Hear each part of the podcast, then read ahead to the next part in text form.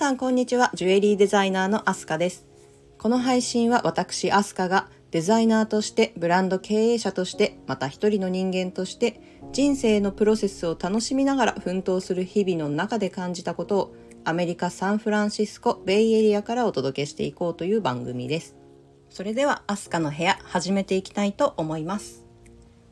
本日のテーマは忙しくてもやりたいことを今すぐ始めるべき理由、えー、早速ですが皆さん朝の始まりに何を思いますか、えー、今日が始まるとワクワクしていらっしゃいますでしょうか、えー、忙しい毎日を過ごしているといつの間にか心にも疲れが溜まってしまったりしますよね、え人生は一度きりそんなこと当たり前のようであまり考えないで朝を迎えて過ごしていませんか？えー、今日のテーマである忙しくてもやりたいことを今すぐ始めるべき理由これ大きく3つあります。1つ目今やりたいことが後からできる保証など一切ない。2つ目好きなことができればストレスがたまりにくい。3つ目行動の結果は自己責任、えー、私が学生の頃に出会って好きだった言葉があるんですけれども今日という日は残りの人生の最初の日であるという言葉。これは映画「アメリカン・ビューティー」のセリフにも引用された60年代のアメリカで流行した格言ですねもう毎朝今日が残りの人生の最初の日と思って目覚めたらそんな貴重な一日何だってできるような気がしませんか？ということで今日は私スタンド FM スタイフ初配信なんですがずっとやってみたかったことを思い切って始めてみるという思いでやっちゃいます。というのもですね、えー、2020年に子供を出産してからどうも思うように自分の時間が取れない。というか、うん、出産前には先輩方の子育て事情などを見たり聞いたりしてある程度覚悟はできていたはずなんですけれどももう現実は想像以上に大変。成長とともに可愛さと比例して大変さも増していく。もちろん幸せな場面もあるんですけれども子育てをしながら仕事をしていてなんだかどうも毎日疲れが抜けない。もうなんだかストレスが解消できていない。余分な気力がない余裕がないという状態で朝目が覚めるとああ今日も子供相手の一日が始まるとさえ思ってしまう日も正直あったりして。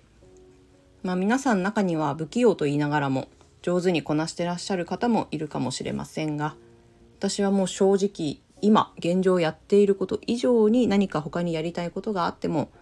育児がある限り忙しくてなかなか始められないし、えー、やりたいと思えば思うほど子育てが理由でなかなか物事に集中してできないということがもはやストレスの元凶になっていてもう少し子育てが落ち着いてからが自分のタイミングなのかなとか今は子育てが大変な時期だから自分の時間が取れなくてもしょうがないとかもうなんならこれは自分に対する言い訳とかじゃなくて事実なんだからとその何かやりたいという思いそのものを手放すことで楽になれるもうそう思わなきゃやってらんない状態が続いていたんですよね。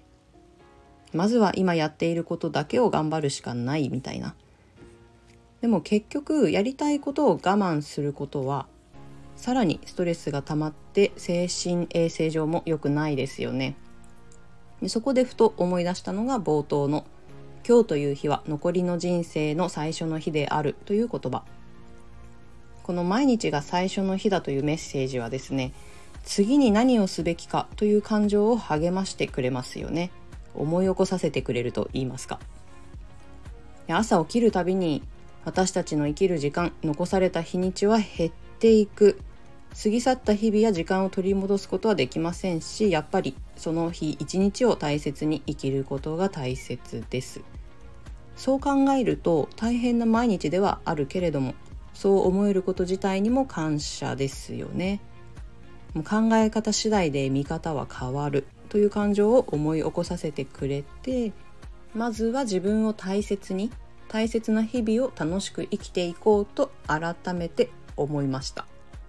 そもそもいつになったら時間に余裕ができるのかってとこなんですよね。よく考えたら子育てがある以上いつまでたっても時間の余裕なんてないかもしれないんです。今のままではあっという間に人生が終わってしまう。そう思ったらですねもうどうせずっと忙しいならその中で工夫して時間を作っていくしかない。一日でも早く自分がやりたかったことを始めてみようと思った次第です。極論やるもやらないもどんな行動を選ぶかは本人次第どんな選択をしても結局最後は自己責任です時間をどう使うのかその選択はどう自分に影響するのかそういうことを意識することが必要なのかもしれません。え、そうした上で自分がどうしたいのかを考えて行動を起こせることが私は一番良いことだと思います。ちなみにですね、この毎日疲れている気がする原因、ストレスに感じる原因を分析してみると、いわゆる、えー、外的要因で思い通りに物事が進まないことだと気づきました。子育てってそういうものなんですけどねやりたいことをやれないままだとストレスが溜まっていくものです毎日そのストレスに振り回されていると中途半端な自分にげんなりして自己肯定感が下がってしまいがち。でもそれなら思い通りに物事が進むことをすればストレスじゃなくなるということなんですよね。やりたいことをやっている時間は要は自分がコントロールしている状態。全て自分の思い通りに動くことができるんです。少しでも自分だけの時間を作ることで疲れ気味の心を癒すことができ。またそういう感覚を取り戻すことができて自己肯定感にもつながると思っています。なので一日のうちに少しでもこういった時間を作ることが大切ですよね。あとどんな風に生きたいかどんな人生を歩みたいか考えてみる。でまたやりたいこと好きなことができないと思う場合は好きなことができない原因を探りえじゃあどうしたらよいのかを考えて行動してみるとより人生が豊かになるのではないかと思います。何々したら何々しようとえー、自分自身に条件付けをして行動を先延ばしにせずに丁寧に一日一日を重ねていきましょう。というわけで、えー、忙しくてもやりたいことを今すぐ始めるべき理由3つ。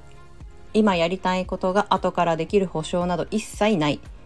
好きなことができればストレスが溜まりにくい。行動の結果は自己責任。えー、人生は一度きりですから後悔しないように自分の意思を尊重していきたいものです。というお話でした。えー、第1回目の配信最後まで聞いてくださりありがとうございました。アメリカ・サンフランシスコ・ベイエリアからお届けしました。